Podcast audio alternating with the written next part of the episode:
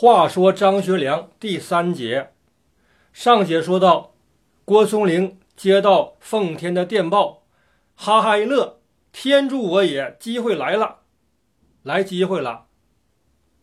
为什么孙传芳起兵，他认为来机会了呢？因为当时一九二五年五卅运动之后，全国性的反反帝反奉运动，轰轰烈烈，如火如荼。孙传芳他是浙江的督军，他原来是直系军阀，他受到英国的势力的支持，他利用人民群众这个反帝反奉这个思想高潮，就顺应这个民意，他起兵了，他就借着这名义起兵，他进军很迅速，他在在这个顾集，在这个徐州都大败了奉军，杨雨婷都跑了，江能选也跑了。杨雨婷是江苏的这个督办，江当选是安徽督办，这两个省全败了，全撤了。上海也交给这个孙传芳了。这不到一个月时间，孙传芳就大获全胜啊！这奉天张氏父子能不着急吗？奉天的精，奉天的嫡系部队在哪里呀？在河北滦州呢。听谁的呀？听老郭的。老郭在哪儿？在东京的，在东京这个大学，之前是官超，然后又去大学，又看这么他的学生去了，看这个盛世才他们去了。这个时候，孙传芳进军势如破竹啊，这个老郭也要看看形势，看看我这个时候发兵怎么样，想一想。张学良着急了，发电报人也不回来呀。他就派一个专使，直接去东京，去请老师了。这个老郭一看，给我发电报，还派专使来请我，那我就得回去了。临行前，他对他的这些学生，就发表了一个演说。他说：“说我多年以前直到现在，历来反对中国内战，军阀内战闹得生灵涂炭。”民不聊生，我这次回去，我一定要想法向当局陈说利害，阻止他们再进行战争。他的学生一看，非常支持啊，但是想不到啊，这老郭老师回去之后就起兵造反了。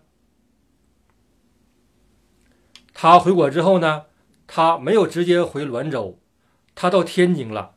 他同时给那个他学生给张学良。发了个回电，他说我这一个月时间吧，身体不好，来毛病了，我先去天津去休养一下，然后我把军事该布置就布置，这个事儿呢不能耽误了。他学生张学良也没办法啊，那你就去，那你就去休息去吧。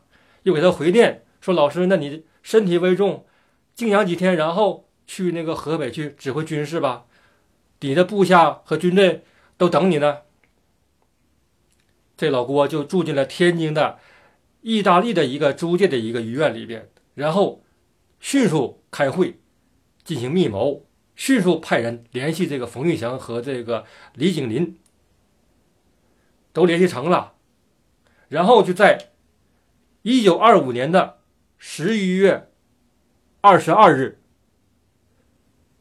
就开始发电报了，发通电全国呀。这个奉天呢，一下子被当头一击呀！他的电报怎么说的呢？他说：“说奉天这个军阀张作霖大帅岁数大了，你应该休养退休了，应该应该把这位置让给你儿子张作霖、张学良吧。奉天再不要进关打仗了，所有部队全部撤回关外去。关外这个东北地区要休养生息，要革除积习。”改革政治，这个意思。然后这个奉天这个张老帅也懵了，赶紧给他回电报，说是郭军长啊，有事回奉天，咱们商量着办吧。你这样你不嫌我难堪吗？何故何故如此呢？郭松龄不理会他，在老郭发电报的第二天，西北的冯玉祥。就响应了，也发通电支持郭松龄，反对奉系入关作战。河北的李景林就是直隶督办，也发电报了，也说了，我从此以后我脱离奉系军阀了，我独立了。这老郭一看，形势大好啊！这个冯玉祥背靠第三国际，有国际支持。李景林呢，他宣布独立了，那我就可以大张大张旗鼓的起兵发兵了吧？所以说，他在十一月二十四日，一九二五年十一月二十四日，他该向奉天发了第二次通电。这次通电措辞严厉了，他隶属张作霖历年来的罪恶行径。他严正说要清君侧，同时要让杨雨婷下台。这个老郭最痛恨杨雨婷了。古代这个历朝历代，有些人造反起义，都打这个旗号，要清君侧，就是你皇帝我不造反，我不是说要你皇帝。下台，我要把你身边的这个奸臣给清掉了，你朝廷不就好了吗？他是这个想法。外人一听还觉得这电报有理呢。他这一起兵啊，起得很快呀。他设了六个军，他有六个军，一共那个六万余人呐，在滦州起兵了。他这一起兵，给他学生张学良弄得呀。非常非常窝火啊！连生气再窝火了。他想不到啊，真想不到啊！你想啊，在过去他对这老师多好啊，对不对？老师需要什么，他就给他满足。老师老师想改革，改革军队，想那个重新改革军队条例。他给改同意，老师发命令他给同意，老师办学校他同意，还拿钱。老师办那个学生军，培养学生当兵，办这个军训班他同意。老师办企业他同意，老师要上日本去，去那个考察他也同意，他全顺着这老师啊。那除了他爹就是这个郭老师的，那他咋还造反呢？所以这个张学良啊，想不通啊，想不明白呀，老苦闷了。同时啊，这个张学良吧，他老是一造反，他自己就被动了。为什么呢？因为这个新军的奉系新军的所有的命令和这个格式条款，都是这个张学良，他是属于他的这个，他是属于这个头嘛。但是这个老郭和他，他俩是并列的。上节不是说过了吗？所以这个现在这个郭军长他发的通告电文，都是以这个张学良的名义发的。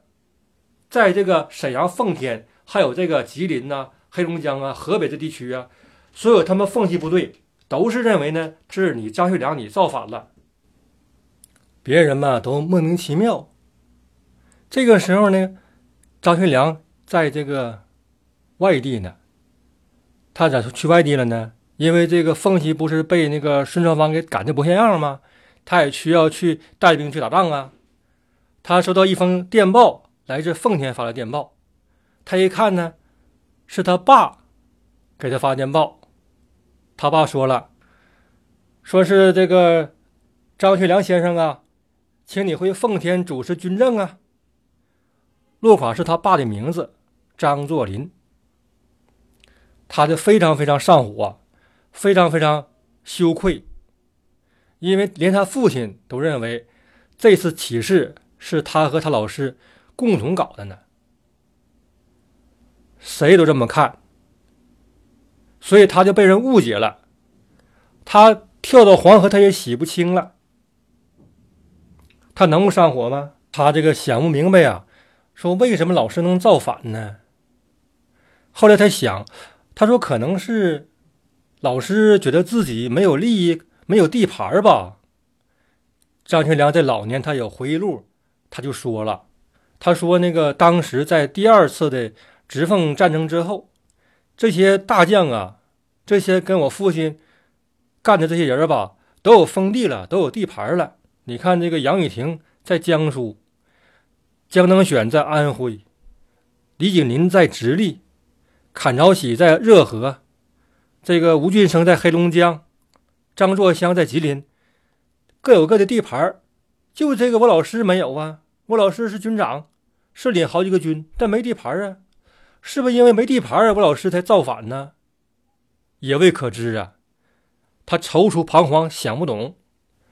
然后他还想啊，他想想这个过去，我对老师没什么做错的地方啊，我没什么事情对不起我的老师啊。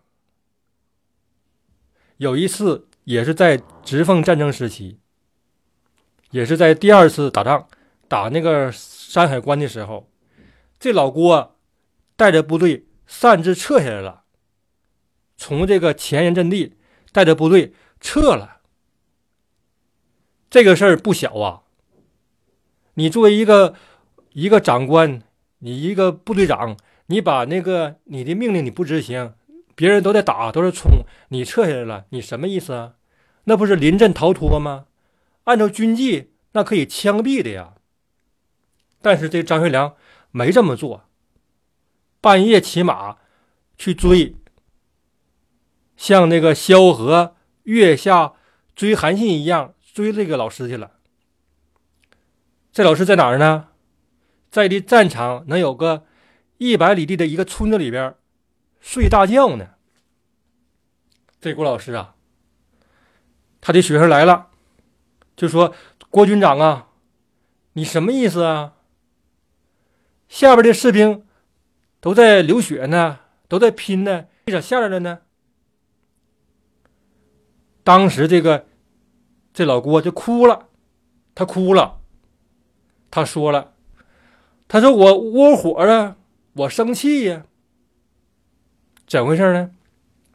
他说江能选他们的军团把这个九门口都打下来了，我这个团上不去，打不了，这个战功被别人抢去了，那我窝火，我受不了啊，所以我不打了。我现在还得帮人打去，我没有功，还得帮人家忙活去，我受不了。他是名义上他这么跟这个他学生说，按照军法。这个张学良就应该给他枪毙，或者给他撸了，撤他职。但是这个张学良没这么做，他顾及他师生情谊，他劝他。后来这老郭也跟他回去了，要重新参战，跟那个江德选一起打山海关，把山海关打下来了。有这样一个插曲儿，所以这张学良认为自己。没有任何事情对不起这个郭老师，但是今天他反了，所以说张学良非常非常懊火、生气、难过。他过去，他们家里边人，他的爸爸、他的老婆、他的什么那几个那几个姨妈，一些小的比较高级的仆人，都怎么样？都有吃大烟的习惯。就是吸烟炮，这个吸烟炮、吸大烟这事儿吧，在过去这个民国时期，不是什么奇怪事情。那些达官贵人们、有钱人呢，都愿意好这口，觉得舒服。家里来个客，来个来个客人了，来且了，先进屋躺床上来，请你抽两口，都这样。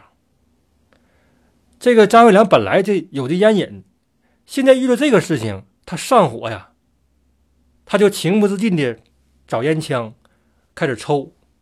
这一次就迫使他又对这个大烟这个需求量加大了。他受多大刺激？是不是？但是这个老郭还是我行我素，我还是烦你。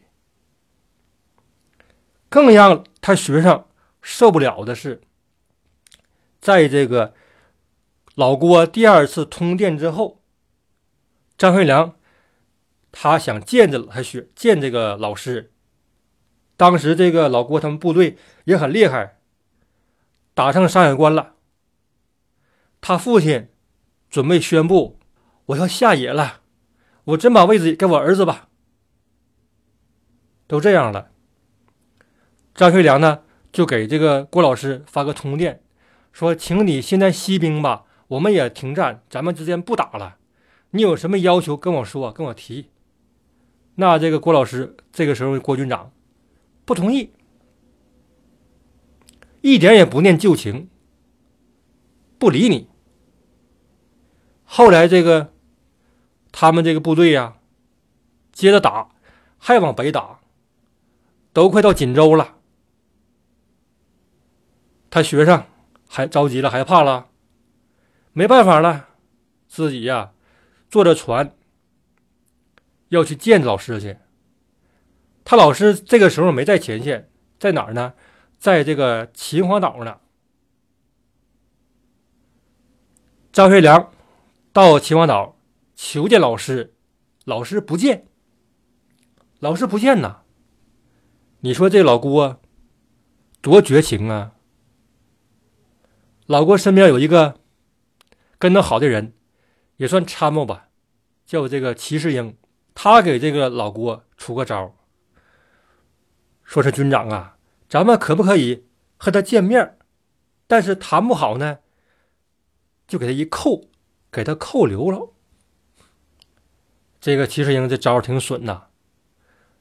这老郭说：“我不是那样的小人，我做事光明磊落，这种事情我不做。”他不做。张学良被弄得灰头土脸的。见不了面啊，怎么办呢？就派他两个顾问，两个日本顾问去见老师去。这个老郭啊，好歹见了俩顾问了。这俩顾问就说呀：“说这郭大帅呀，郭军长啊，郭老师啊，您可不可以见你学生一面啊？